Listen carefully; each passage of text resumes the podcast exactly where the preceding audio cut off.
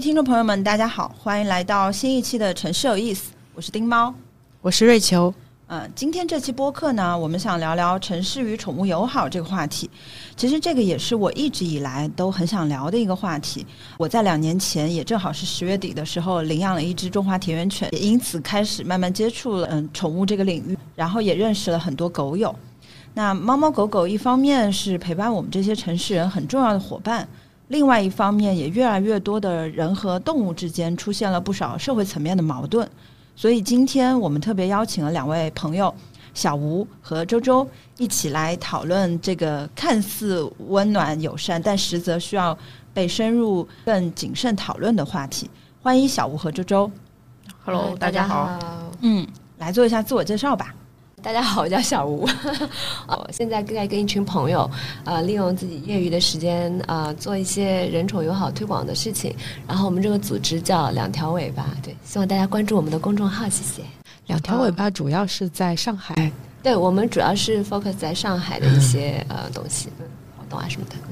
嗯，大家好，我是周周，我这边是宠物 ICG 的合伙人，还有灵宠平台的负责人。然后我这边主要是，我不像小吴，他是有主业的，我这边是已经是全职出来来做宠物友好这件事情了。对，然后目前的话，主要是一些活动和商业的宠物友好升级这一块的事情。嗯，也是 focus 在上海吗？对，我觉得上海能做好就不错了。哦，是 是是。我们在开始这个话题之前，我想了解一下两位的这个养宠的情况。嗯，什么时候开始第一次就是自己养宠物？啊，我现在有一只狗和一只猫，但是我就是从小的时候就家里头开始养猫啊什么，因为家里人都还蛮喜欢小动物的，养过很多只猫。然后我在养现在这条狗之前啊，还有一条狗，然后它已经年纪大过世了。对，嗯嗯就是，我目前的话家里是三只猫一只狗，哦对，大户人家，对。然后狗的话是两年前才开始养的，对，也没有算太太老手。对，狗的话，其实我现在一直还在钻研怎么把狗给养得更好这种样子。哦，那我们俩的时间差不多，对，我需要跟你多沟通。我觉得可以的，年龄上都差不多。然后我家是只弟弟，其实弟弟比妹妹的问题会大很多，多很多嗯是吧？对嗯，你们都是猫狗双全。啊？对。对。但我是先养的猫，我就是现在的是现现在的一个猫一个是狗先来，嗯，但我小的时候也是先喜欢的猫，就是我的那只过世的狗是也是机缘巧合养的，就是有一次那个时候刚刚上班，在路上看到一个一呃一群小朋友应该说他们捡到了一只狗，那就在那边商量说怎么办，因为没有小朋友敢带回去，哦怕把妈妈骂。对他们跟我坐一辆公交车，然后我就一一路在听他们商量这个狗怎么办怎么办。然后我想了想，我说要不然你把这个狗给我吧，然后就把这个打回去。但是呢，这只狗其实不是我后来养的狗，那只狗因为它其实被扔掉，可能是生病了当时，哦然后就我晚上带它去医院就不行了。嗯，然后就非常的伤心，嗯然后后来当时那个医院的医生就看我哭的这么伤心，他说我们这儿还有一只狗，哦，原来是这样子对，的。你要不要？然后我就要，可以的，对，无缝衔接。哦，所以在其实你决定要养狗之前，还没有完全做好准备，说要去养领养一没有没有没有，对，然后完全没有准备，这只就是也完全不知道，因为我小的时候只养过猫在家里头，完全不知道养狗是消耗多么大的一件事情。对的，就是它可能会尿啊，然后小的时候不听话，这这些都不知道的，对，也是经历了一轮才才才才慢慢慢慢慢慢呃熟悉一下，但现在也不是说说很懂，只是说养过而已。嗯嗯，就是还是会多少有一些盲区。对，嗯，应该说有很多盲区。我觉得大部分朋友都可能是这个状态，就是不是在一个非常 ready 的一个状态，说啊我要去迎接我的小狗了。它可能就是一个从天而降的一个一个契机，像是一个礼物一样的。对，对，嗯，我先养猫的时候，就是我陪别人去看，然后就因为我多看了那只猫一眼，我就 就看中它，它我看着它，它看着我，OK，我就要它了。但其实是我是陪同学去买猫的，对，然后他没有买成，我买下来。哦 当时那只猫是什么品种啊？呃，美短，就当时其实没有领养代替购买这个概念，啊对，所以我是正好陪朋友去猫舍，对，然后就还是比较早之前了。对我一毕业，然后拿下了第一个工作的 offer 之后，连第一份实习工资都没有拿到，我就先把钱给预支掉了，就是给养了它。对，其实一开始我是喜欢狗的，但是狗家里人不允许，然后又很复杂。我我看了很多，其实我是在那边看的，但是太复杂了，我觉得可能没有精力。但是我觉得猫的话会简单很多，然后就直接拿下。对，就是它，决定就是你，对，这种样子。嗯就刚刚听两位讲嘛，就这个经历，我又回想我最开始跟小动物的缘分，也是就是我很早之前就住的那个小区里面有一只非常非常小的一个小猫，也是一个流浪猫，然后就扑向了我。然后我当时也是没有任何准备的情况下就决定要养，我甚至在养猫之前都不知道我原来有哮喘，就是对猫毛严重过敏。就我刚刚在这个聊天过程中，我觉得是不是现在很多年轻人其实都没有做任何准备，嗯，没有像 生一个小孩那样子去做很多的前期功课的情况下，就有了一个小动物。你这个比喻是很恰当，就是说，如果你要养小动物呢，不能想太多，这个跟生孩子是一样的。看缘分。如果你想了太多，其实确实是很麻烦，有很多问题你要去 deal with it，然后嗯也确实是会有一些花费，然后也可能会经历一些不好的遭遇什么的。如果但是如果你 overthinking 这个事情呢，你永远就不会嗯去、去去有这个缘分。有的时候我觉得就是要顺其自然，嗯就是有的遇到了可爱，遇到了就就是遇到了，嗯对。就是缘分到了。对对对，嗯，那我想问问看三位哦，就是三位都是养宠人士，对养宠人如何看待自己跟宠物的关系呢？呃，我的话，其实我的宠物就是日常陪伴我比较多，嗯、所以可能就是就是家家人一样对对。然后狗狗的话，可能就是更伙伴一点，因为它会，比如说陪我外出工作，因为我工作在外面会比较多，但是我会带着它，但猫没有办法带，所以就是一个是家人，一个是伙伴这种样子。差不多。我我们现在家的一个猫一个狗，一般都是叫妈妈爸爸，但我跟我老公我们坚持是哥哥姐姐，其实我也是啦，不太想要有一个家长的呃、嗯。这个态度，就是感觉好像有点居高临下。，对，但是实际上确实你在跟他相处过程中是要对他负责的，就是负一点这种家长的责任。但是其实从情感上并不觉得是主人，就是他确实会还是一个陪陪伴的这种关系会更多。对，嗯尤其像这几年第一次上海封城，封城第二嗯第二次封，其实真的都是有这些小动物的陪伴，是会缓解了非常多焦虑的这种情绪，嗯因为他有他们陪伴。如果没有他们的话，我觉得 很多人其实可能会更难熬对，会更难熬。对，对对对，嗯我我跟你们也非常相似，就是我觉得动物对我来说就是一种很好的陪伴。然后我自己会觉得，嗯，抱抱对我来说，就那条小狗对我来说是家人。我出去就是认识新的狗友、朋友什么的，我会我就会说我是他的家长，就有一种嗯，他是我带大的小动物这样。嗯，因为有了家长这个身份嘛，就开始觉得嗯，我要对他的饮食起居、他的健康负责任，就像刚刚小吴讲的，所以就。慢慢的也非常习惯这个角色了，对对嗯，最开心一次是我们过年，我朋友居然在给小朋友发红包的时候，给我们家狗也准备了。啊，可以，很厉害。还有这个福利，对小动物是这样，就是你只要对它好，它没有别的心思，对他会加倍反馈人是不一样。你如果对一个人好，他不一定是对，善有善报，但是对小动物，他一定是对你好的。啊，嗯，我觉得现在人跟宠物的关系，就跟我们小时候养宠物的那种关系是很不一样了。以前我们可能对这个生命的感知没有那么大，但是现在就有一种让我觉得是我们日常生活很重要的一部分。大家刚刚说到有像家人，然后是一种很亲密的一个陪伴，也有可能是心灵的一种慰藉。我觉得这个也是现在城市人为什么需要狗的一个很重要的原因吧。我不知道有没有一些数据啊，就是说现在在上海，呃，有多少养宠人？不知道这个数据有没有统计过？二零零二年城镇犬猫的数量是幺幺六五五万只，那就是一亿一千六百五十五万只，很多啦，很多，而且是每年都在增长的。对，每年都在增长。我我作为行业内人员啊，就是你们可以猜一下是猫多还是狗多？猫多，嗯，对，现在是猫多。就是以前是大家都会觉得狗会比较多，但实际上从二零年开始的话，就猫的增长速度很快的，而且养一只猫、养两只猫、养三只猫是没有感觉的，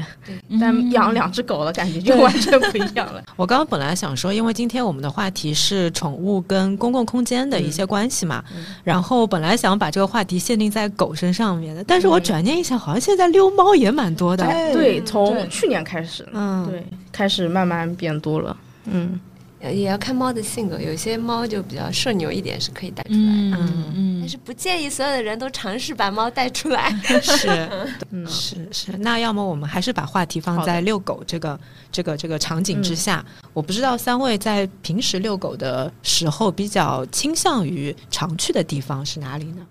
其实上海，我觉得遛狗怎么说呢？嗯，并没有特别好的地方，其实就是大街上和小区里面。呃，因为上海尤其是市区，它并没有一个公共空间，呃，是可以真正的让允许狗进入。比如说上海市区所有的公园都是不允许狗进入的。对，啊，是不能带狗的，反正少是对很少很少，所以基本上大家又就只能在小区和自己家周边遛狗，这是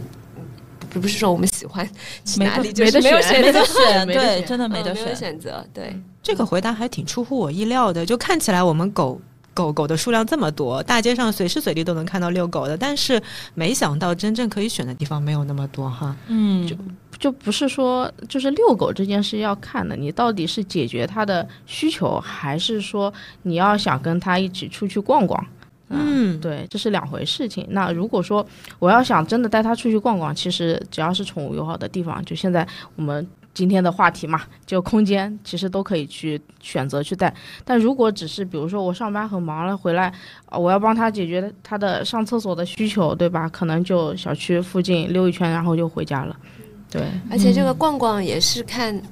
什么目的的逛逛，就是有可能是以人为人的需求逛街的为主的逛逛，还有一种是以动物的需求为主的，这个逛逛。专门带他专们去带他们去玩的哦地方。就我们活动，就是我觉得这也是两种不一样的需求。对。对，哦，这个话，这个切入点特别好，到底是人的需求还是动物的需？求，对，就比如说，我现在看到很多人他会带着自己的宠物去商场，嗯。这个就是一个很模糊的一个限定在这个里面。嗯。嗯，那我来说一下我的就是遛狗的一些场景。嗯、我确实因为养了狗之后，我开始对我租的公寓有所要求了。嗯。就以前觉得小区嘛没绿化没关系，嗯。但是遛了狗之后，我 现在的第一要求就是小区一定要有绿化，要有小小的草坪，哪怕小小的。然后它最好周边社区是有一些嗯公共空间相对安静一点，相对嗯隐蔽一点，是可以让狗狗跑的。所以这个是第一个变化。第二个就是，确实因为这几年我自身的对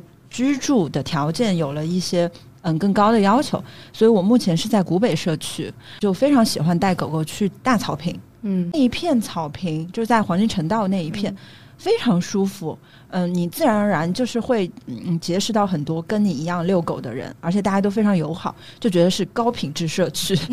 确实和以前住的老破小有点不太一样。嗯，对，这个是在家附近的，嗯包括家附近我也会去关注有没有，比如说宠物的商店，就是呃洗澡啊、洗护一类的，然后有没有一些宠物友好的咖啡馆，嗯，像 Drunk Baker，然后星巴克这些都可以带带狗进去，就很舒服。然后就说到逛逛，就刚刚说的，可能我也有带着狗狗去，嗯，不管是商场也好，还是去户外的偏社交属性，我会关注到，嗯，我的狗因为它很喜欢社交，它是个社牛。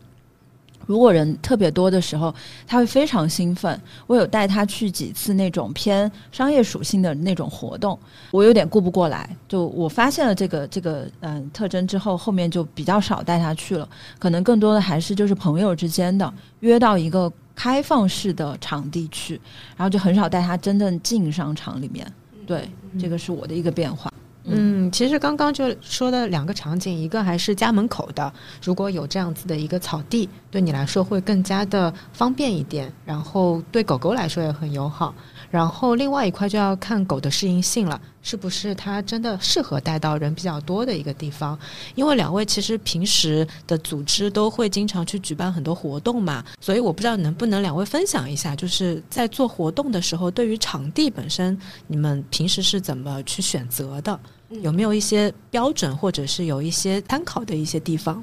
嗯，这个可能我来说会更加合适一些，因为我今天就是做完活动过来的。对，刚刚从哪里过来？呃，从新天地的那个无限集会广场啊。我做宠物友好活动可能已经有四五年了，然后从一开始只是为了做活动而做活动。升级成了，就是我就是想要帮宠物友好的商场去做一些活动，和帮一些商场做宠物友好的升级，这是有区别的。因为一开始其实可能商场有这个需求，其实是为了引流。就用宠物的人群去帮他们引流，因为啊母婴类的这个东西已经是下滑了，他们找不到其他的啊。我说了一些大实话，对。那现在的话，就是我做到后面自己都觉得这个事情对我来说毫无意义，对，因为他们我把很多宠友就是相信我的用户带到了这个场地之后，他们其实除了参加我的活动之外，什么都不能做。他们可能哎，活动上面可能是开心的，但是活动了之后，你商场对宠物的限制是特别多的，这个不行，那个不行，然后可能遇到的保安或者什么样的态度会非常的差，就是可能从上级就没有沟通好，对。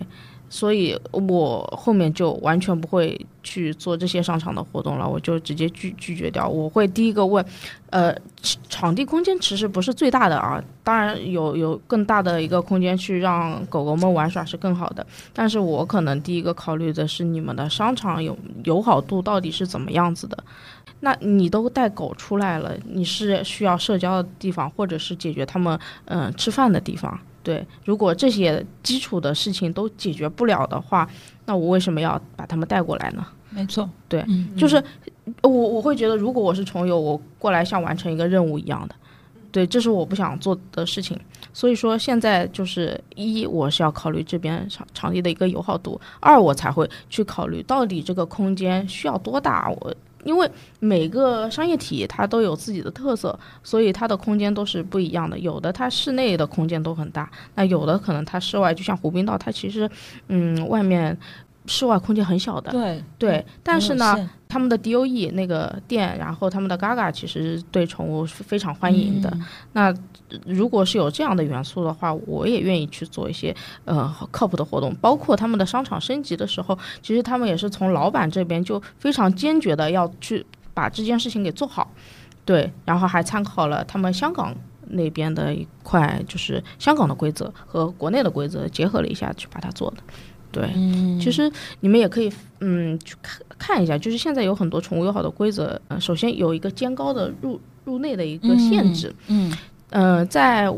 嗯无限集会这边，我是控制在六十厘米以下，就是大狗可能，呃，可能需要有一个限制进入。的商业体大多是四十、三十啊啊，四十。对，呃，四十的话就是边牧以下，或者说再大一点的柴犬你就不能进了。对。但六十的话，其实是，呃，边牧以下都可以进，对，嗯，可能大一点的这种巨贵啊，可能不小心又被排除在外了。但是这个我们也没有特别的去规定，对，嗯，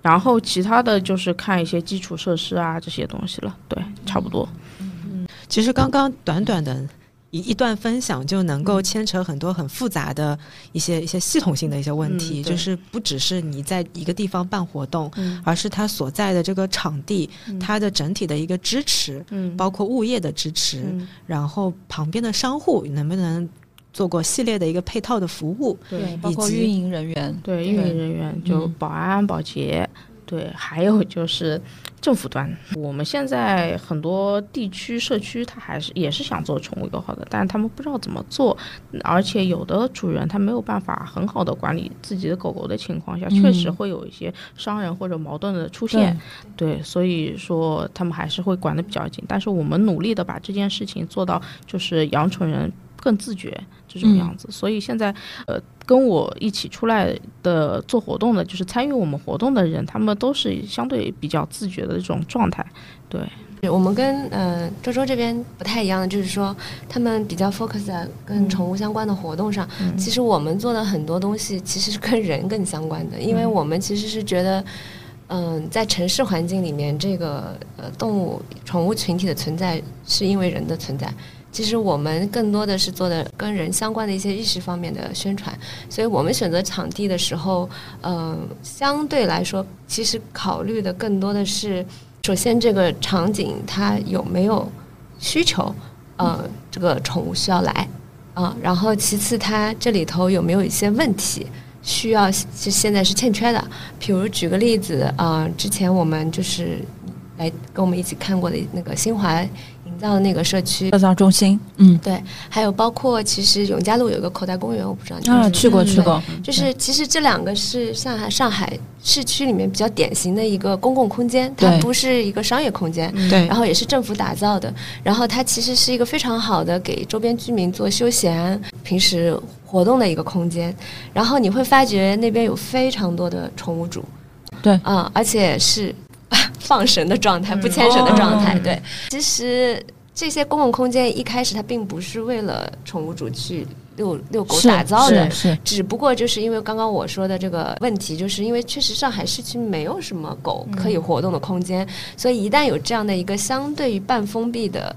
大家感觉比较安全的这个空间，那宠物主就非常倾向于去。这些地方活动，那从我们的角度来说，其实我们觉得是有很多问题的，对，有安全隐患也好，有卫生清洁的问题也好，那就我们就会倾向于在这些社区里面去跟这些社区，呃，去做一些合作，然后看一看，其实更多的是能否提高一些，就像刚刚周周说的，能否提高宠物主的意识，然后让他们首先管理好自己的狗，然后呃，正确的知道就是哪些地方其实狗是不可以。放生，嗯，让他玩的，嗯，哪些地方是呃，比如说我们是不是能够帮助这个社区把这个环境升级一下，营造起来，营造起来，就是有一些固定的区域可以让狗放生玩。然后狗狗如果说它有这个呃拉屎拉尿的问题，宠物主应该怎么样自觉的去做一些清理，保持一个公共空间的环境的整洁。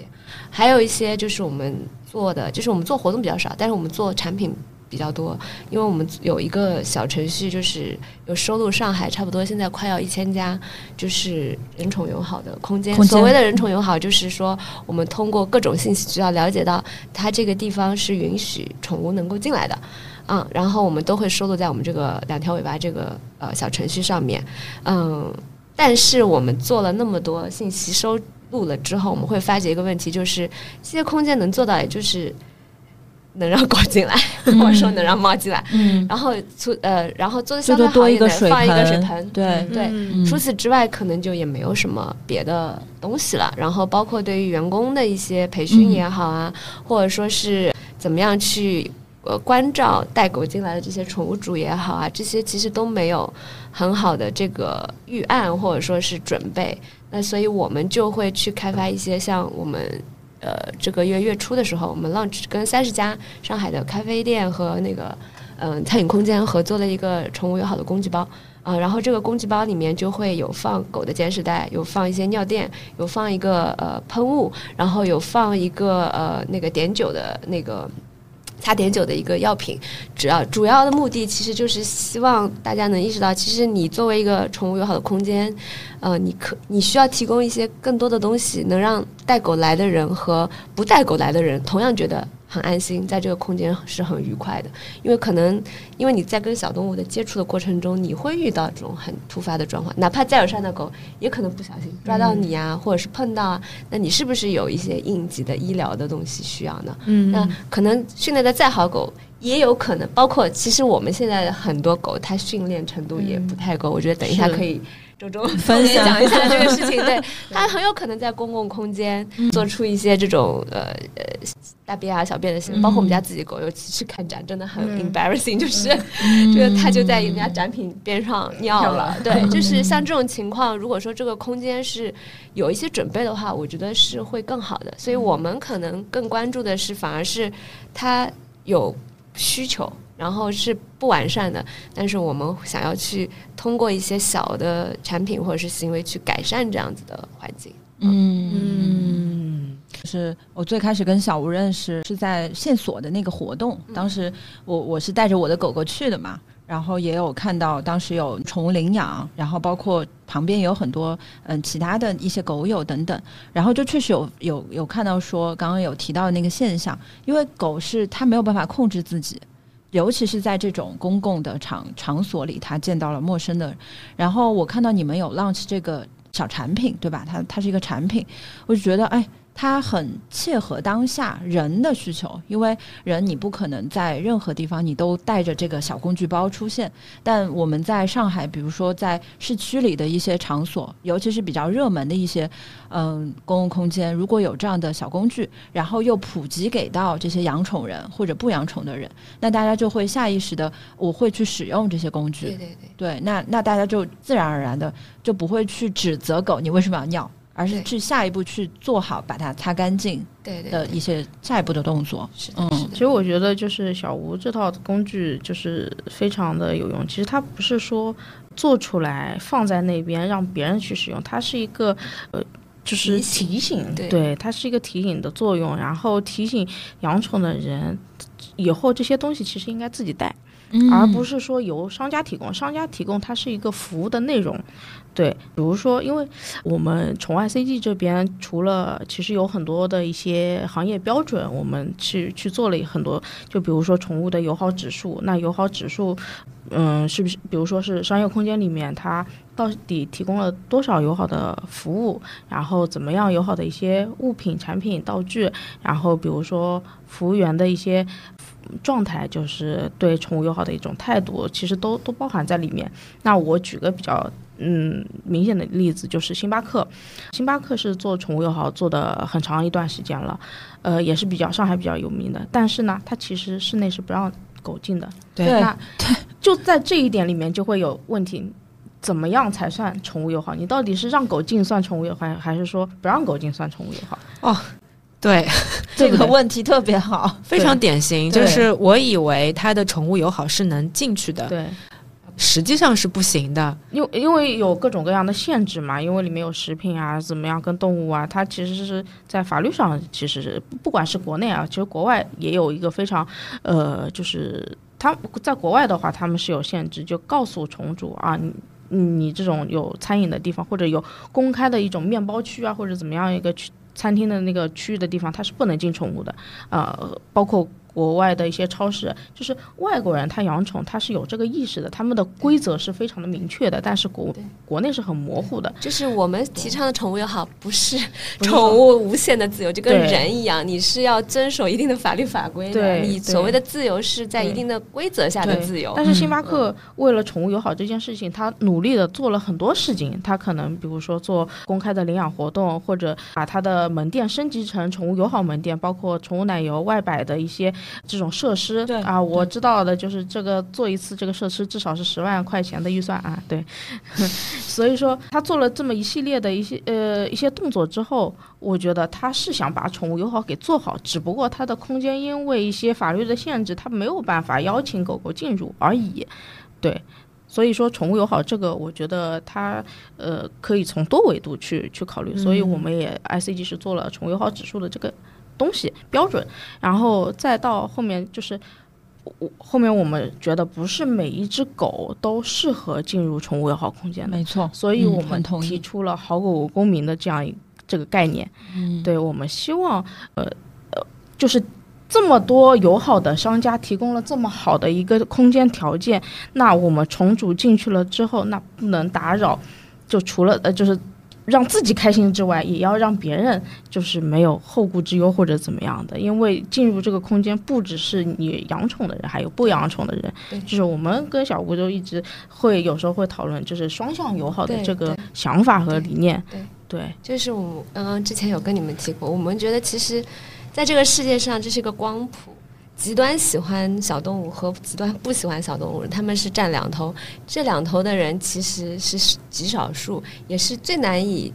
调整改变的，有各种各样的原因在后面。嗯我们且不说他嗯不一定不喜欢小动物人，他就是坏人。嗯对他有各种各样的原因在后，比如说有些人他是天生对于一些带毛的动物，他有天生的恐恐惧惧，，对他是这个是无法避嗯克服的一个东西，我们不能去勉强。但是我觉得更重要的是，光谱中间的这一些，其实很大多数人对于小动物的态度，他是不能说是摇摆，就是他是会变化的。嗯那我们做的事情都是希望这里头是和谐的，嗯而不是一个矛盾的对立体，是不是把要养宠、喜欢小动物的人和不喜欢不养宠小动物对立起来，而是说寻找一种连接和方法，不管是。周周说的好五公民也好，还是我们做的这些工具包也好、倡导也好，它其实都是在缓解这个矛盾，就中中间找到一个连接，大家能够对话的方法。嗯，嗯，是的，我觉得刚刚两位做的这些分享，其实都是去做一些社会性的一些设计，一些规，一些比较模糊的边界，怎么去把它更好的去界定下来。比如说，其实我们刚刚已经无形当中谈到了很多的厂的类型，有。商场这样子的综合体，然后有店铺这样子第三空间，然后也有像社区公园这样子、口袋公园这样子的公共型的这个空间，甚至是家门口。那厂它就有这样子更不同的这样子的类型，但是可能在场它会有一些通用型的一些规则，以及有一些需要去遵守的一些公约，这个其实是需要被设计出来的。然后另外一块就是，我觉得更重要的是关于人的意识这一块，其实包括刚刚像讲的工具也好，以及大家如何进入到一个空间，如何默认这个地方它的一个规则是怎么样，其实都是在人这一块是需要被教育，以及刚刚讲到光谱当中的这一个大部分对于如何去遵守这个公，你一旦走到了城市公共空间，你如何去理解。如何去接受这么多的这个宠？因为现在刚刚有提到，全国如果已经有一亿个宠物的一个数量的话，其实已经占到十分之一，左几乎十分之一的这个数量了。我们必须接受，接下来城市里面你就是需要和宠宠物。动物和谐去相处的一个过程，那其实，在这个当中有太多东西需要被设计，太多东西需要被界定，而且其实本身就是分成法律和道德。嗯，法律可以，法律和规则可以去呃帮助我们去约束很多，但是更多的还是我们人本身，因为你很难去约束小动物嘛，嗯人应该要比小动物是更能管住自己的。而且就是其实。就是像我们是 focus 就关注在城市环境下，就是在乡村野外，我觉得这个不不是完全完全是不一样的场景。对我们之所以关注城市，是因为城市这个环境是给人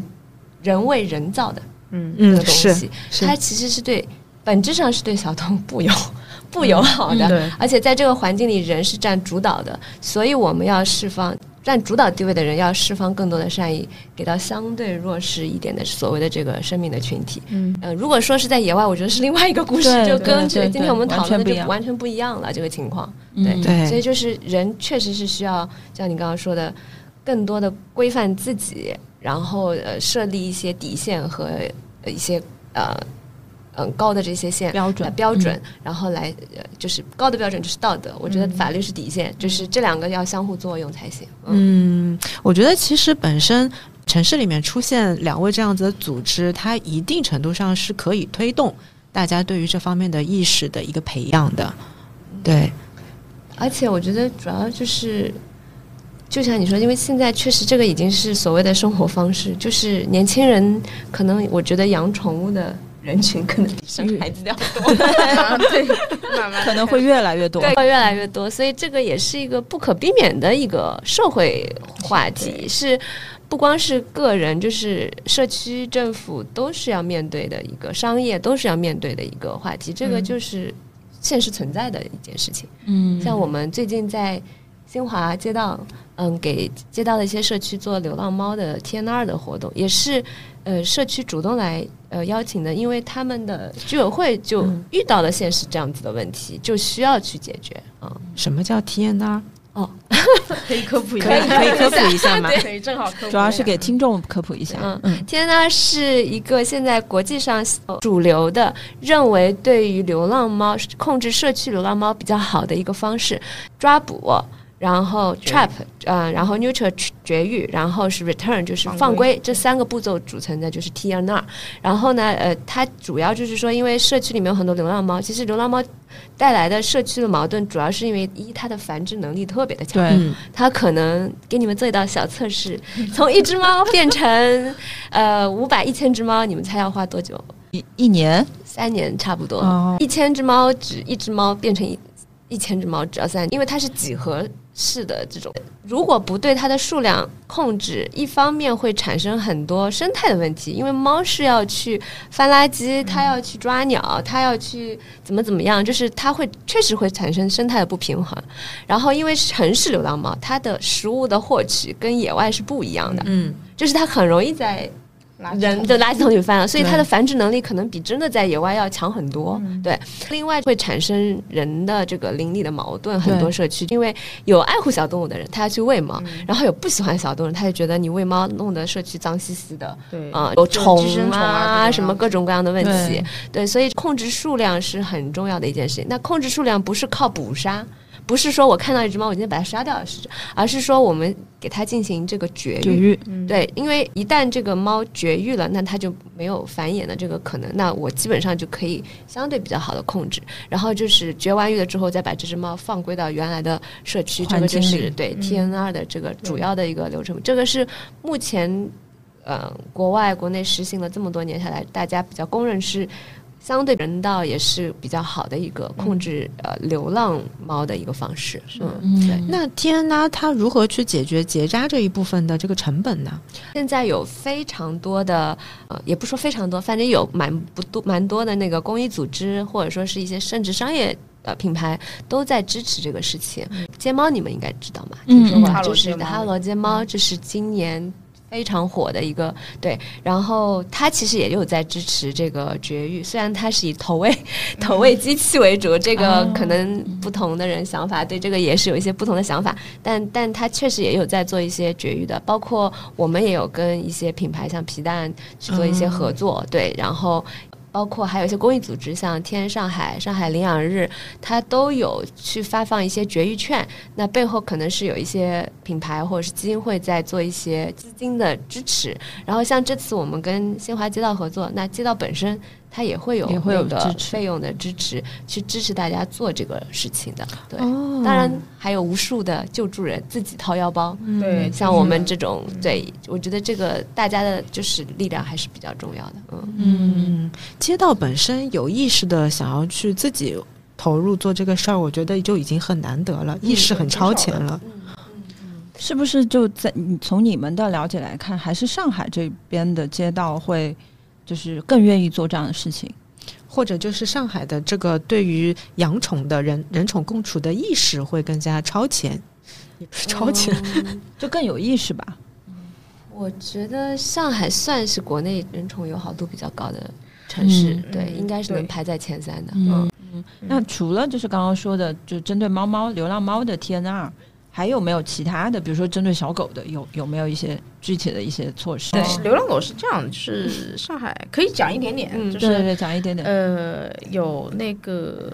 对，有收容所，其实是有收收容所的。公安局的，对，这是公安局他们官方的一个收容所的地方。那如果说有发现流浪狗狗的话，他们有可能会被送到犬容所那边去。啊、当然，犬容所现在也会定期的举行一些领养活动。当然，如果说你养你想要领养犬容所里面的狗，你也可以就申请了之后去看，这也是可以的。但是犬容所里面的空间和时间它是有限的，嗯对。这就不多展开了。嗯但嗯那要么我们再把话题换到宠物跟空嗯空间这个话题上面哈，就是刚刚有听，就是如果我们大致的把空间分成公共空间和商业空间，听起来好像就是以社区为中心的这个公共空间，我们可能更容易去做一些闭环层面的一些事情。就是我知道 ICG 在那个陈开新社区吗？对对对，陈开新社社区，嗯我我知道你们可能在里这个场景里面做了很多的嗯专门针对社区层面的动作，不知道能不能分享一下？嗯，是这样的，就是城开新社区这边，它其实底层它是一个公寓对，它而且是长租公寓。长租公寓，对长租公寓，但是它稍微比普通的那种人才公寓，呃，特色一些，就是它有带商业体。就它它整一套公寓，就是我觉得就非常符合现在年轻人想要住的那种理想的生活区、社区社会区，就是它有体育场。它有商业区，就比如说咖啡厅啊，这种餐厅啊都有。然后它有很多社交的地方，它自己住宅的地方，然后还有配套的大草坪、公园都有。然后从宠物友好这个角度来说的话，其实他们自己就已经规划了很多了。找到我们的时候，其实已经规划的差不多了，但是他们不知道如何再做下去了。就是在呃硬件建筑设计上，其实他们已经都做好了。哦，就是在硬件打造的时候已经融入宠物友好了。，对，已经融入呃，就是国外找国外的设计师啊，去融入，就是有宠物设计了专门的宠物公园这一块地方。然后它有一个标语，是我当时过去我就觉得非常好的，就是和猫猫狗狗做邻居。哦，对，就好像是跟朋友做邻居，跟猫猫狗狗做朋友这种样子。嗯，对，嗯所以这个是我们还没有介入的时候，他们已经想好的一个标语。对，然后但是他们不知道怎么去真正的执行下去，因为他们只到硬件这这个层面，所以我们就给他们设计了第一规则标准。这个是我们帮他们去做的这样制定，然后还有很多的培训，因为我们宠物友好是要做实事的，所以日常其实一线的工作人员他们可能遇到的问题是更多的，所以我们跟他们的运营人员、跟他们的保物业人员、保洁人员全部做了一套系统的培训。真的遇到了宠物的问题，或者说呃一些清洁的问题，到底要怎么处理？然后遇到虫主会要怎么办？遇到一些风险怎么去应急？或者说遇到不喜欢宠物的人，嗯，跟其宠物主有了矛盾，怎么去简单的去应对？对这个我们都有去做培训，然后我们也分了专门的，就是宠物的公园，就是给狗狗去放绳的一个地方。对，封闭式的，对吧？封闭式的嗯这个其实我们也有规则啊，公园是有公园的规则，然后社区整个还有一套规则，然后那呃狗狗是在除了这个宠物公园之外，它都是要牵绳的。这也是一个硬性的标准规定，因为社区还是很多是大家一起住的一个公共空间，对，所以说在这里我们还，嗯、我们还跟他们的商业区做了很多的合作，就是找宠物可以接纳宠物的宠物友好餐厅啊、包括他们的比如说。呃，球场啊，是不是可以带着狗狗一起玩啊？或者专门找一些闲时，就是如果狗狗喜欢玩球的话，就在那个球场里面玩或者怎么样的。然后我们还有很大的中庭，我们会专门做很多的宠物友好的活动，就会有专门宠物主题的活动。对，所以你们有机会的话是可以来社区看的。就是本身这个社区是是一个开放的社区，只不过有些设施它是专门提供给我们的租户去专门的去使用的，但是里面很多商业啊，它都是对外开放的。嗯，其实那个社区我们之前有去过，嗯，对，当时已经了解到，就是说在上海有这样子的一个长租公寓，它嗯。看起来是 for 人的需求的，嗯。但是它已经把宠物的这一套理念就植入进去了，而且当时我真的觉得还蛮先进的，是。就至少说我在市区里面，我好像没有看到过这样子的案例。嗯，市区有，长宁就有，啊，在哪里？在来福士附，对，在来福士附近，就二号线出来就有一个，但是空间没有这么大啊，哦但也做得很好。呃，只不过它的租金可能一般人承受不了。啊，明白，嗯也是长租公寓的那种。，对哦，对但是没有这么大的空间，就正常的公寓就是两栋，然后有一些公共空间结束了。嗯嗯就是社是陈开心社区这边的话，它就是把很多空间规划的都非常的好，然后我觉得就是年轻人住在里面，可能根本不想出去了，该有的都有了，娱乐设施、运动设施，然后休闲设施都都有了。对，我觉得这个事儿能成立，它可能是有个前提在的，嗯。就是这个地方它首先是新造的，嗯。然后它里面的人群没有那么的复杂，呃，没有原住民，都是都是以租的一个身份进去的。嗯，其实是这样的，其实我觉得，嗯，还是从一开始这个地方的定性为主。对，因为我们在就是宣传的时候，就会把宠物作为他们的一个四大文化之一。就他们这个整个社区，它是有四个文化，就是宠物是他们里面四大的重点之一，所以他们会相对从上而下都非常扶持这件事情。他们也会考虑很多，万一有很多人不喜欢怎么办？但是你没有办法去所有都做综合。你真的想要做好宠物友好这件事情，你就要有一些事情就偏向宠宠养宠人群。确实，确实，你不能说啊，我这个又要那个也要，这不 不能既要又要，对，没有办法去解决这个事情的。所以我们在这件事情上跟领导，就他们的领导是，嗯，就是讨论了很久很久，才领导决定下来。OK，我就是要做宠物养宠人群，嗯，所以他就做这个决定。然后商业区的领导也是做了很久，嗯，我就是要做这件事情，所以他们的支持力度是非常大的。这我觉得这个。案例特别的好，哎，就是我一开始是听你说，哦，它里面有没有四大产品的卖点？然后有一个就是宠物友好，我心里想，这不会是营销吧？这不是营销。后面发现，就发现他们是从源头想要去推动这个事儿。是的。那其实这个不管是在这这样子长租公寓里面也好，还是刚刚说到的公呃购物中心，他们如果也想要去打宠物友好这个概念的话，他们势必也要从源头。从每个领管理层，从每个部门就要去达成共识。是的，你有没有一个切实的一个一个一个和怎么说呢？嗯，就是就这个，就是有没有一个决心去可以把这个事儿做了？其实这个事情。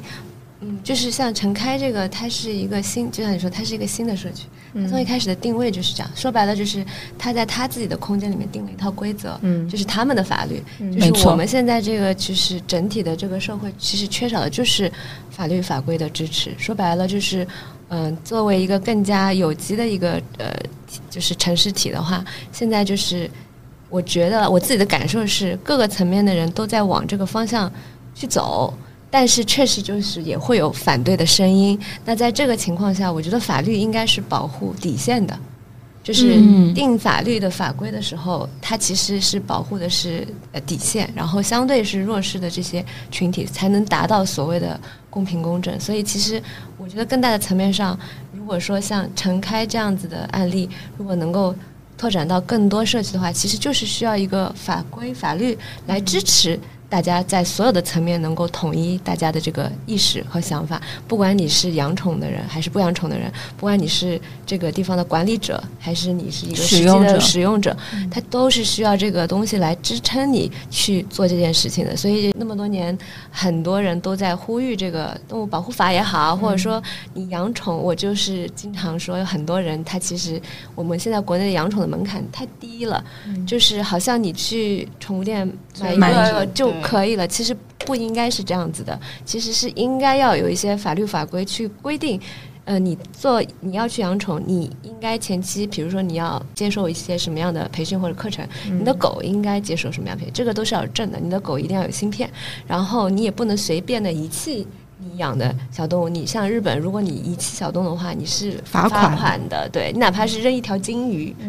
都是要罚款的，对，就德国啊这种会罚的特别严，对对。所以就是当你这个规范有了的时候，我觉得很多问题它也会解决，对对。但是这个规范是一定要有的，不然的话就是就是刚刚说的，它不是无限的自由，对，嗯。会，我不知道在这一块能不能稍微分享一个国外的一个案例，他们从呃立法的角度是如何去把这一条线做得更加完整的。方便分享，这个可以讲。周周比我可能要懂一些，我只知道一些零星。对，你看方便分享不？呃，就就我刚举例嘛，其实德国是在宠物友好这边是非常好的。比如说，它的车上面、火车上、公共交通，它都是可以带带宠物的。它有很多餐厅呀，或者呃是呃公园啊，或者文化博物馆啊，它都可以带狗的。但是德国的饲养条件是非常的严格的，就是你养一只狗。第一，他可能要先去你家调查你的空间，适不适合养大狗或者小狗。就比如说你你养，比如说你五十平，你你住的空间是五十平，你要养一只金毛拉布拉多，它可能是不允许的。对，不适合。他他会判断你不适合养，他你是就不可以养。你如果嗯，就是你真的饲养了，它可能会被投诉、举报，或者说有人介入调查，你是要被罚款的。那这是一个空间上面的。第二个就是你真的饲养了一只呃动物的话，你它会告诉你你要去上这个课，去学习这个理念，这个这些规则，你是要从就是上他们社会的就是规则。社会化，社会化课程，对，还有狗狗的行为，对，嗯类似我们现在说好狗公民的一套东西，就是呃，还有狗狗社交的这一块。所以说，在国外，他们公那个宠物友好公园这个是很多的，就是专门给你们去那个，然后他们上课是要花钱的。嗯。所以说，他们养一只狗，可能买狗的或者说是领养狗，这个哦，他们领养狗也很贵，他们领养狗比买狗还要贵。嗯，对，那这个费用主要是出在比如说芯片哦。绝育，对，然后这个课程也算在里面了。嗯就是前期的你一系列的领养一只准备狗，你还是要上课程，这是他们的一个必须的要求。对对在法国的话是规定你一天必须遛三次狗，嗯对这是一个规定。对对是有规定的如果说你不遛，邻居也可以举报对，你。邻居可以举报你，觉得 你今天没有带你家狗，就邻居觉得今天你一天都没有带你家狗出去，他就打个电话，喂啊，说这边我有个邻居，他没有，不遛狗，我我怀疑他虐狗，对 你马上就可能就被请去喝茶了。对对对对所以就是说你在公司说我今天要去遛狗，你可以中间请假去遛狗。对对，是这样子哦的。嗯，那这样子说来，真的是城市里面具有养狗资质的人，已经可以减少一半了。啊，对，对，就是就是有有些人其实是不配养狗。就是他也没有时间或者怎么样，他的一个条件限制会比较高，嗯，然后也不是说啊，我今天就看中这只狗，我要把它带回家，这是不可能的事情。对你肯定是要准备很多很多很多条件，才能去饲养一只小动物。对，嗯那这样说起来，我觉得上海现在对于养狗的，就是这个门槛真的还是太低了。对，对，任何对，嗯，因为我还是觉得就是这句话，就是城市宠物的存在是因为人的需求才存在，它不是一个自然的东西。就是包括有很多品种狗的存在，也是人的需求，它才嗯存在的。所以，既然它是你你的需求下产生的，你的欲望下产生的东西，你就一定要对它负责，你是要认真严肃对待，而不是那么随便的一个决定。就不然的话，它可以不存在嗯这个世界上，就是没有宠物，就是自然界是没有宠物这个概念的。嗯哎呀，这句话好感动啊！就是就是讲一些跟这个公共性没有没有特别相关的话题啊。我自己是觉得，就像你说的，宠物就是被定义出来的嘛，所以理论上来说不应该会有购买这个行为在这个里面的。那现在这个购买这个行为被人定义下来的话，你就要对它负更大的责任，去去对待它。刚刚也有讲到说，现在有很多品牌就是会打着宠物的旗号去做一些营销嘛，这这确实也发发现了是一个趋势。我有时候会看到一些就是这种营销活动，它可能只注重社交或只注注重拍照出片，它可能后续就不管了，就一场活动结束之后乱七八糟的，然后可能狗狗现场的一些情况也没有专人专事去去做一些维护，就。我其实对这些行为，我我是内心是有很多疑惑的。嗯，跟大家分享一个例子，就刚刚有说到，就最近我啊、去了一个新开的商场，然后嗯嗯、就跟朋友去吃饭嘛，然后那个商场它确实是宠物友好。它有公区是嗯、开放式的一些座椅啊什么的，然后那天有两个例子，一个就是在公区的桌上，我有看到一只小狗在上面，而且是年轻的夫妇，他们带着两只狗，一只狗在地上，然后另外一只狗是在桌上。然后我我觉得可能已经有人注意到了，然后包括店员他在很很忙碌的在准备茶饮什么的，他也没办法走出来说不行，但就是 那个画面让我都觉得很困惑，就是怎么会有年轻人把自己小狗放在公区上？对，而且很有可能店员去说你不能这么干，他可能会反问是是为什么不能这么干？不你不是宠物友好的吗？你为什么对，就可能还会产生更多的矛盾，对吧？第二个画面就是我中午跟朋友吃饭，我们在一家餐厅，反正就餐嘛，隔壁的一个餐厅就有一只狗一直在叫，而且叫的很急促。嗯我吃完出来看到是一反正一个爷叔，他带着一只狗，嗯，他就只顾自己吃饭，他旁边那只狗我觉得已经很焦虑了，就听那个声音就看得出来，在这么嘈杂，然后人很多的情况下。他自己又没有吃的，又没有玩的，他很焦虑。耶稣不管。然后当时我跟我朋友坐在那儿吃饭的时候，旁边有一一对老夫妇，就可能那个嗯、呃阿姨她真的不太喜欢狗，她说啊有有狗叫，嗯她就跟店员说，她跟她那家餐店的店员说这儿有狗，嗯，她就想走掉了。这个对这个几个两个非常典型的，由于大家对于自己养对养宠这件事情，可能意识上有一些欠缺，造成的一些很不必要的矛盾。这些事情就完全都是可以避免的。如果说大家对养狗的人和呃不养狗的人，对于这件事情，如果能刚刚像我们刚刚说的，对于狗狗的社会化的一些行为，包括你它为什么要出现在这个公共场所，你要理解他出现是因为你在，他才出现这件事情。你就像你带一个孩子到公共场所，我们之前网上讨论很多，对吧？熊孩子在公共场所这些熊的行为，你要不要管束？其实是一样的。小小狗、小猫，它出现在这个公共场所，就是它伴随着你出现的，你就是要对它负责任。但是我们不提倡的是把这个惩罚放在动物身上，嗯而是把这个惩罚应该是放在人的身上。嗯，是因为这个动物出现这样的行为，就是人的问题造成的造成的，所以惩罚必须是惩罚人，而不是像现在去惩罚狗，嗯是对动物的恶意，因为他们。我可以不在这里呢，我在在家里也挺好的。我是陪你出来吃饭的呀。对啊对被动的。对，什么都不知道。对，对嗯，对，我们今天为什么会讨论这个话题，也是源于最近有了比较严重的一个打狗事件，它已经沦为一个非常讨论度非常高的一个事件在里面。那我跟丁猫在讲这个话题应该怎么去设计的时候，就会发现，刚刚我们在开录之前说到的，就是其实现在宠物经济已经非常庞大了，有。很多的产产业链里面已经已经延伸出很多不同不一样的这种宠物服务在里面，但是在这么庞大的这个经济价值之下，这个城市里面那些社会性的议题，还有包包括刚刚讲的那些法律法规，人们的一些意识，其实并没有更好的被定义和更好的被引导。这个我觉得是今天我们可以去花一点时间去讨论的一个地方，以及如何去让更多的人意识到人宠它就是一个接下来是需要去面对共处，以及共处接下我们如何更好的去。对待宠物和我们人的关系，不只是跟主人的关系，以及和每一个人的一个关系。呃，我觉得我可以举例子，因为最近社区嘛，我们作为社区的运营人员，就是我们自己有建宠物的专属的群。那我们这栋就是我们其中有一栋楼是宠物专用楼，就是你就是我们现在是规定，就是你养宠人，你就养狗的，你一定要住在这栋楼。这个是为什么呢？是因为我们也要做尝试，然后和管理。啊，不是说我们不愿意开放所有的公寓，只不过因为这个项目太新了，我们也没有把握把它做得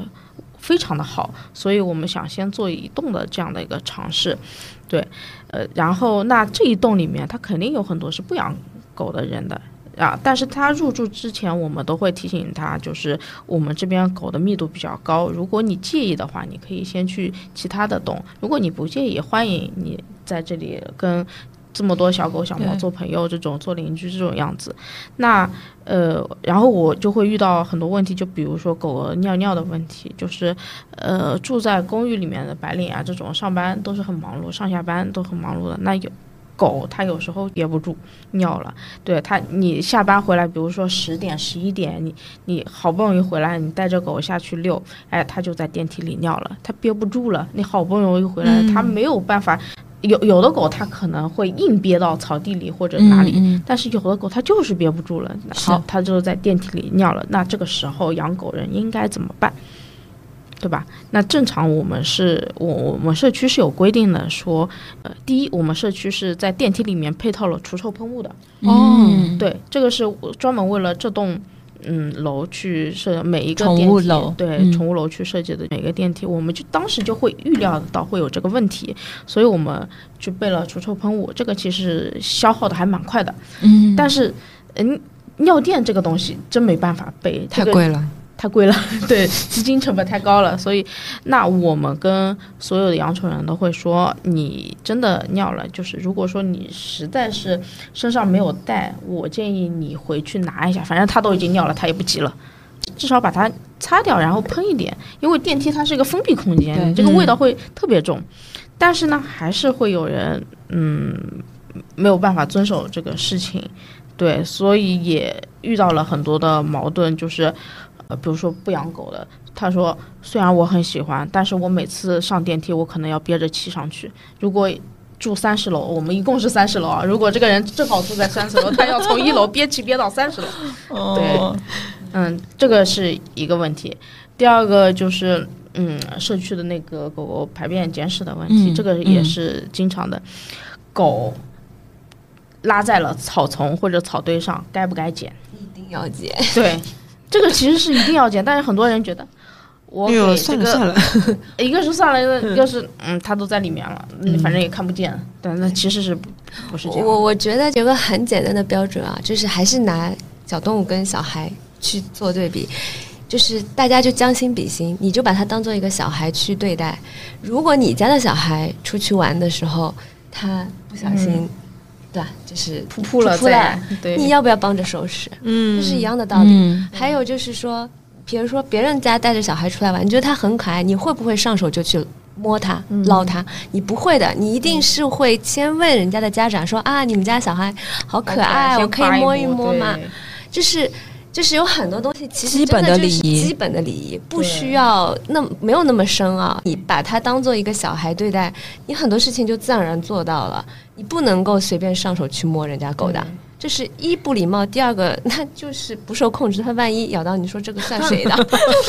会受刺激啊。是这样。就是把它带入到人，对其实很多事情小就孩子，而且不是对小孩不是一个有思考正常的成年人，他就是一个小朋友。因为小小朋就是猫和狗最多智商也就是个十岁、对七小八岁朋友的反应可能就是伸手直接，但因为刚刚说的是城开是一个新的社区嘛，刚刚有反复的聊到这个项目。那我们更多的住在比如说市区的一些老小区，嗯、不管是有电梯没电梯，嗯。然后可能有很多原住民，然后有很多中老年人，嗯。就在这样子的社区里面，作为一个普通公民，嗯。嗯，那怎么样去，比如说更好的呃去引导，或者说怎么样去做更多的一些示范，让大家都形成这样的意识呢？先管好自己，少管别人。就是我觉得这个是中国古训嘛，对吧？嗯，己所不欲，勿施于人，推己及人，这个是最重要的。就是刚刚说的，就是如果这是你的孩子，你的你的家人，你希望他受到什么样子的对待，那我们就怎么样对待别人家的，就是是一，我觉得是一样的。然后就是，就是像我们是宠物主，那你就是做好自己。首先，这个是我觉得是最重要的，就是你自己带狗出去一定要牵绳，哪怕你们家的狗在你们家很乖很乖，完全不什么，这个东西你不能指望别人就能看到就能够理解到，而且 again 就是这个小动物它是有。特殊性的，它会在陌生环境，它会害怕，它会紧张，所以你也不能够百分之百确保它的呃反应是什么样子的。所以你首先管束好自己，然后卫生你也一定要不要到餐厅去趴在桌子上舔盘子，对吧？带好自己的狗碗，然后水碗，对吧？嗯，就是先约束好自己。我相信就是。一旦养宠的人约束好自己的行为规范，这种善意，大部分人是能够感受到的，他就不会有这么多矛盾。矛盾，然后就是少管别人，就是别人家的狗让别人自己去管，你不要去伸手，就是不要去，就是我觉得就很多人像不要管别人家的孩子孩子是一样的，对，就是说，除非他们家的行为已经严重的影响到了公共的秩序，或者是影响到了你，那我觉得你确实应该提出抗议或者什么。但是没有事情真的不要去，因为我们也遇到过这种，就是正常就在牵着绳在路上遛狗，就会有人来说。你们家狗怎么怎么怎么样？就是是会有这种事情发生的，包括现在的这个打狗下毒的事件，其实都是一样的行为，就是人家并没有妨害到你，你出于某一种道德的制高点就去对人家实施这种行为，我觉得这个是非常不好的。嗯，其实我还想问大家一个问题啊，这个也是这两天社区出现的一个事情，就是社区的住住户越来越多了嘛。那以前是从一个比较偏年轻化的社区，那现在会有小孩和老年人的入住。就前两天，就就前天吧，就是我们有一个虫友在个篮球馆里面玩，这个是被允许的，然后有网格嘛，然后有一个家长带着小孩儿，他们在外面看，然后小孩手上拿着水枪对着狗在那边滋。那这个问题，虫虫虫友已经非常竭力的说，跟跟那个家长说，你让小朋友不要滋，或者不好意思，请你不要这种样子，但是。家长只是笑笑，就是觉得小朋友的行为很好玩，但是小朋友还在滋。这个时候 这个时候就惩罚大人啊！就作为重组，你对啊，就是其实是很生气的一件事情，就是你没有办法去第一老的你没有办法管，第一小第二小的你也没有办法管。听上去是一个无解的问题，对对对，其实是无解的。然后我们就在群里开玩笑说：“你让狗学装死，然后你就在那边哭啊，狗你怎么了？” 对，有时候就是非常无奈，就是我们作为养宠人，我们已经把很多行为已经规范到极致了，但是还是有一个外在的管不住对方。对，我觉得本质问题还是并没有把这些小动物当成一个比较平等的生命在看待，他们还是意识里觉得他们就是动物。比我们低等，嗯，哦，他的生命不重要，没有那么的重要，对，没有那么重要，被水滋两下怎么样呢？对，而且可能他们会觉得玩物，嗯，对，就是我可以对他做任何的这种动作。对，所以说，所以其实说白了，还是回到刚刚说的，法律法规是需要的，它是保我们的底线的。其实刚刚那个小孩的行为说的严重一点，就是虐待小动物。那如果说在法律法规上有这样子的规定，那我觉得相对来说，可能这样的情况就会少发生一点。那道德高的是自己可以约束，但是道德低的就需要一些法律法规来约束。就我觉得今天我们整场的聊天是。我个人觉得是很有意义的，就是一方面，如果听众朋友们你现在是一个养宠人，其实你可以借着这个机会去反思一下，日常对于对外带狗的一些行为，是不是无意之间是有触触及到一些公共性的一些问题。那另外一方面，就是不养宠物的朋友，其实在这个机会也能够去更加公正的去看待自己。自己和小动物的一个关系，以及如何你你的行为是不是会潜移默化的去影响这个小动物，它是不是会呃到下一步它没有办法控制的一些地步。所所以，其实我们刚刚讨论了这么多，我越来越深刻的一个感知是，人宠之间的这个矛盾，其实还是人人跟人的矛盾，人跟人的矛盾，就像是开车。碰到一个碰瓷的人一样，这个其实这个社会问题，它终究就是人的问题。嗯，对，一方面可以用到法律去约束，那另外一方面，我们还是要有一个基本的一些素养和一些规范。对。对。对，我想了解一下，因为最近我们正好在做好狗公民这件事情的调查，就是你们觉得一个合格的狗狗在一个公共空就是公共空间应该做到怎么样的一个？就是好狗公民其实分两步，一个是主人应该做到什么，第二个是狗主人能控制狗做到什么样子，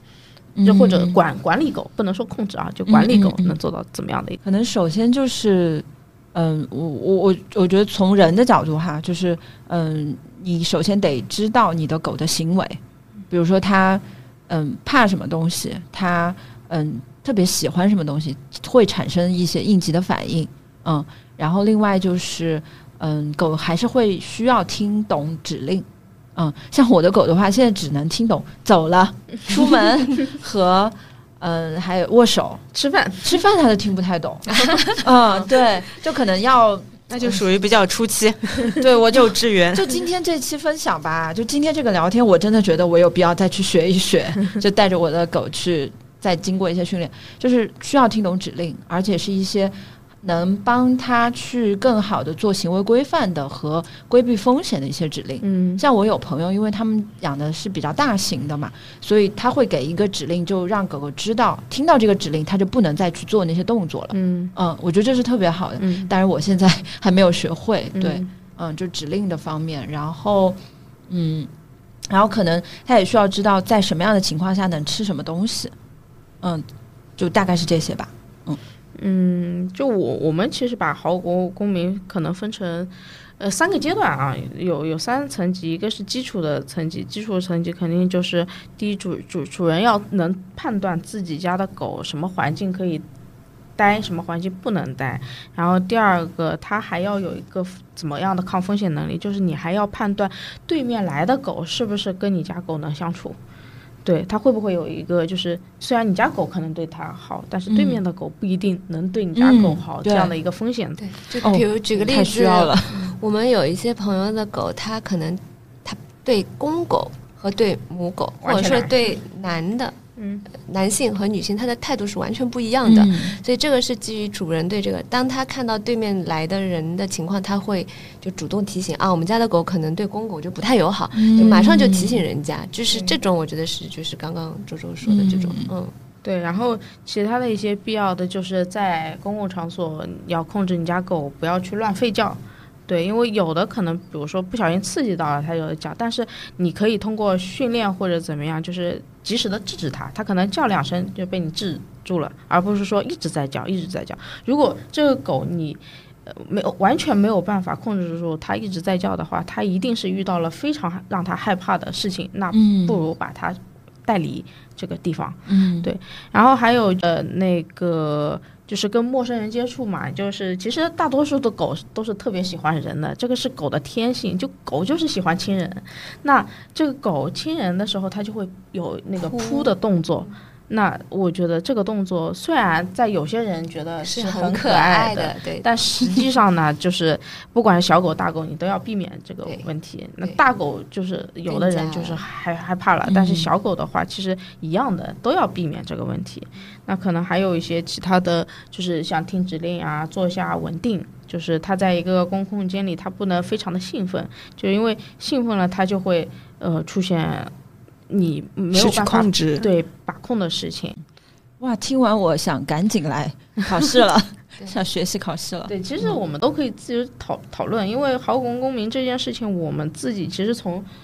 我跟小吴就是聊的时候，应该是年初就聊了。对对对，对这个事情，其实我们考虑了很久，到底什么空间适合这些做这件事情？对，什么样的人适合做，能接受这个事情？然后我们到底是一下子要普及给大家所有人，还是说我们先从一小部分的人去做尝试，就是能接受这个理念的人做尝试，再给他们就是给。大部分的人去普及，这个其实我们一直在考虑。我们现在就是定的一个目标是，先给一些能接受我们理念的人去把这些人做好，做好了之后，我们可能会给他们一些福利啊或者什么东西。他们有一些特殊待遇，对对对，不一定是特殊待遇，可能会是一些稍微好一些的嗯事情，对，或者嗯，还有我觉得蛮重要的，就是说怎么样训练狗狗也是很重要。就是说，其实有一些传统，不叫传统，就是说可能出街一点的训狗的方式，其实也不太正确。其实它会造成狗狗的一些心理问题。那我们还是比较推荐，就是一些正向的训练方式，就是嗯、呃能够让狗狗从一个比较正面的方向，比如说吠叫的这个问题，可能有一些呃。训狗它是通过喝止，或者是通过一些惩罚，嗯。来达到哦这个目的。但是，但是实际上可能有别的方式，更好的正正面的去方式去让他避免这个吠叫的这个问题。所以，就是我觉得怎么训练也挺挺重要的。这不就是幼儿园吗？对 对 好的幼儿园就是园刚刚因为那个你们说到，就是把它跟小孩对比，我突然就觉得非常的对，就是怎么样去教育你们家的小孩子的嗯一些想法，其实真的是可以有一些旁通的地方。对，就是好的幼儿园老师，他是比较正向的儿童教育的那一套，那不好的可能就会遇到。之前我们看到了很多幼儿园的一些社会事件，嗯哇，都是相通的。今年或者明年或者后年，就是这是慢慢来的一件事情，我没有说一下子要做嗯。很大，但是现在也有很多场地愿意来支持我们这件这件事情，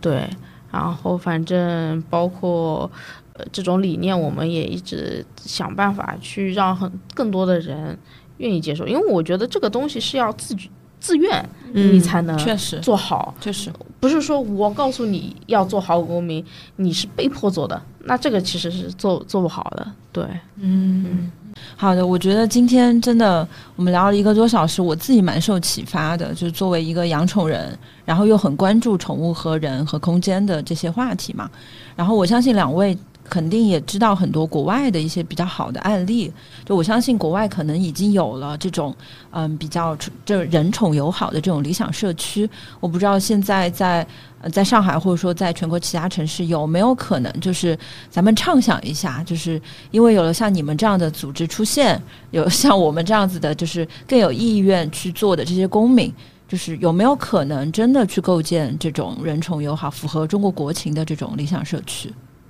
如果如果要做的话，它需要具备哪些条件？可以的了。然后我们在这里搞啥？对，真的想做肯定是可以的，肯定是可以的，对。对，就是或者就是你们站在就首先，我觉得肯定是可以的，不然我们也不会花这么多时间精力去搞这个事情。对，刚刚所说的，我觉得就是，当然一方面，我觉得就是。尤其说到符合国情，我觉得在国内还是真的非常需要一些官方的支持。嗯啊、这个是真的非常重要的一件事情啊、然后，因为比如说举个例子，像前几年上海推行垃圾分类。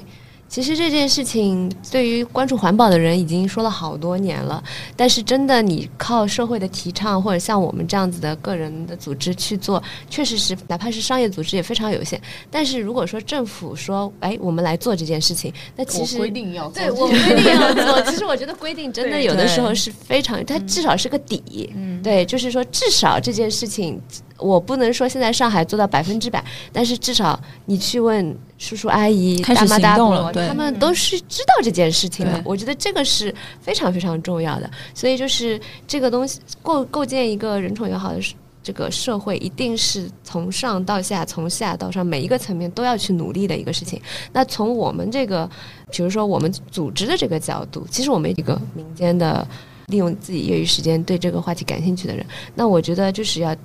多发声，讲这件事情，多去倡导。有的时候光谱中间的人，只是他没有这个信息，他不知道嗯而已。就像可能今天你们两位对，对吧？你们没有什么不好的，你们的初心都是很中立的，我可以这么说。对，然后就是可能听过通过这样的一个交流。啊，你们就觉得说，哦，原来还可以做更多。那我觉得这种发声是很重要的，对。然后最后从个人角度，就我刚刚说的，还是你既然知道了这个事情，就是不是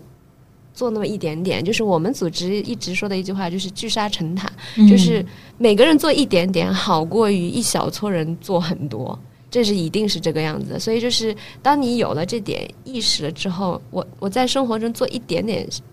这个事情，我觉得就是和谐社会了呀。嗯嗯嗯，特别好，特别好。像我这边的话很简单，我先把我们的陈开心社区做好，但事实上的话、嗯是一，个范本。对，它就是一个标杆项目。对我们想把它做到，不能说完美，就是把基础的一些规则全部给制定下来之后去运营。就现在我们运营到现在，差不多八月份开始到现在，哦，两个多月，对，两个多月，其实蛮好的。对，我们也尽量控制了一些不文明的行为，而且也听劝。对，那我觉得其实可以慢慢慢慢的传播到其他的公寓项目，或者说其他的社区会难一点，就是老老老旧社区会难一点啊。呃当然，我觉得有一些呃好的居委和街道，他们只要能接受的，他们是会去科普这件事情的。因为我也呃接受，比如说我昨天晚上还在给诶森兰的一个国际社区做一个。科普和讲座，也他们也是想把宠，就是文明养宠和宠物友好这件事情把它做好，然后还有闵行的一些社区，他们都想做好，包括公益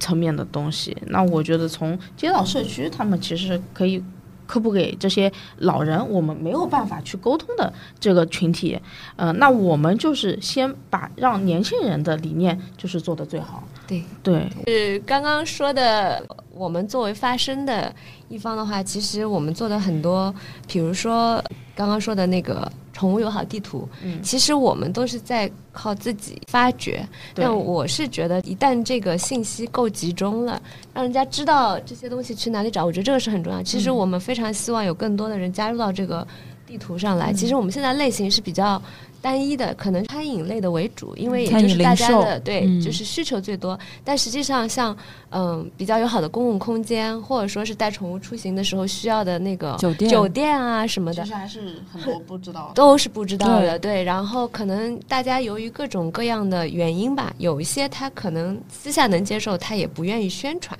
对，嗯但我嗯觉得没有什么可怕的，就是说还是希望大家能够加入到这个对两条尾巴的这个宠物友好地图。怎么就是比如说我知道一个地方，我怎么也可以在我们的那个两条尾巴的公众号里面，就是有一一个表对，可以填写你的这个空间的基本信息。我们收收到之后，我们会去做一些核实。如果确实是 OK 的话，我们就会放到我们这个地图上去。这个内容是很简单的，对，其实已经有很多人在帮助我们去做这个事情，但是我们也是希望更多的这个商户也好啊，公共空间也好，能够到这个地图上。那有。这个东西其实是服务于大家的，然后使用也都是免费的，主要就是让大家呃知道哪些空间我们是可以过去的，然后在这个基础上，我觉得能够去提升嗯、大家更多的这些像工具包也好啊，包括我们月底还要再去 launch 一个救助流浪动物的一个方案也好，就是也是一个小程序。就我觉得像这种东西就是一个发声的这个。呃，手段就是传播，然后大家如果能帮我们去传播这个地图，传播我们的工具包，比如说这个工具包，我们现在有三十家咖啡店。那如果说你是一家呃餐饮或者是别的类型的花店，什么都可以。如果你也愿意所有类型都可以。如果你愿意把这个一个东西放在你的空间，也可以来找我们。然后，如果这个东西出现在更多的地方，它就有更大的传播力，然后就会让更你可能一家店影响了一百个人，那他们一百个人就可以影响一千个人，就是这样子的一个方式去传播这样子的东西。所以我觉得这个也是挺重要。就是如果你做不到很实际的东西，那帮助去传播这个声音，我觉得是很重要的。对，没错，没错，对，就像我，我跟两条尾巴缘分也是因为我先知道了，我使用它，然后我再传播，我让我身边的朋友都知道，而且我我就还记得你们其实还有出，嗯、就是正向训练的工作坊，对吧？嗯。就会有类似的，可能会找到像周周这样的专专家，一些更专业的组织去做，就是在社区里面去做这种正向的训练，嗯。让首先是让人他知道应该可以怎么样去更好的管理，对。对和陪伴狗狗。对，嗯其实像这种类型的活动，我们是非常愿意去做的。跟我们合作的时候，我们不是一个活动公司，就是我很怕别人把我们当做一个做宠物活动的 PR 或 event 公司。但实际上，如果说是一个社区或甚至是公司嗯的团建、员工培训，我们都是愿意去策划这样的活动，包括社区内部我们。上一个礼拜就在那个新华社区给他们的居民做了一个关于怎么样去做流浪猫的呃群护和 N I 的这样的工作坊。就像这种东西，我们是很愿意去去去做的。对，嗯当然是我们不是公益组织啊，对，就是我们是要收费的。对，是这样的，就是和现在做宠物的行业，我提一句啊，因为我是业内人士，就是你真的能赚钱的，就只有卖货，嗯，就像我们这种卖产品，对卖卖产品产品，像像我们这种想要真的做社会责任的事情，其实赚不到什么钱。对，对，这是一个很就是大家就觉得可能就是以你们是做公益来的，所以应该是免费。但我觉得其实这个是一个劳动和付出，嗯然后，嗯、我们其实。赚这个钱是希望我们能把我们做的事情进行下去，对而不是持续下去，而不是说我们要赚这个钱在里面获取很大的利益，不是这样子的。但如果说没有这样子的支持，就我们的行动也会很困难，很难对。继续下去。对对对对对，就可持续这个事情也是很重要的。是的，是的，嗯，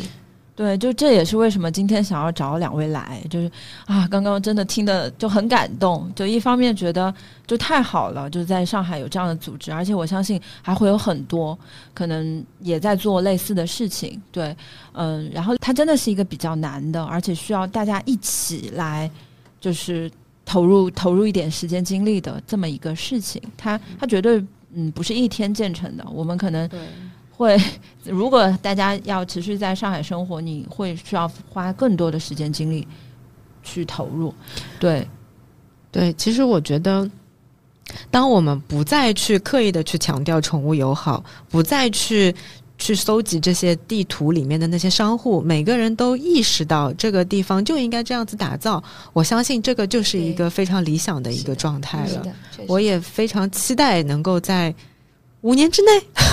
能够有看到这样子的，在上海能可能我觉得上海是一个飞，就是飞速发展的一个地方，就是五年之内可能是能看到一些东西落地的，对吧？对，嗯，对，我们就畅想一下，畅想。说实话，就是像我们这样默默做事情的，其实组织也有很多。对，对，可能是我们做的更更多、更大一些。对，但实际还有很多小组织。那我也，我们也非常愿意跟他们一起来合作。就是我们的目标是一样的。对，只要朝这个目标去，不管你们做什么事情。还问说，哎，你们俩有没有竞争关系？我说完全没有。对，我觉得现在这个事情的阶段就是。越多的人加入越好啊！完全介意，完全不介意的。有太多需要做的事情了。嗯，哎呦，赚不到钱还哪里有什么竞争关系，对不对？对对对，所以就是我们今呃聊的这些内容，我们晚一点也会把就是两位所在的组织，包括。能跟这些组织获取到什么样的一些合作机会，我们都会放在 show notes 里面。嗯，也希望就是我们的听友们，不管你是养宠人还是没有养宠的朋友，你都可以开始关注到这些事情，从小事做起。嗯嗯，希望这个也是大家对于认真的、客观的去对待人宠共处这个议题的一个开始。嗯，好的好的，今天非常谢谢两位，谢谢，谢谢，好，拜拜，拜拜。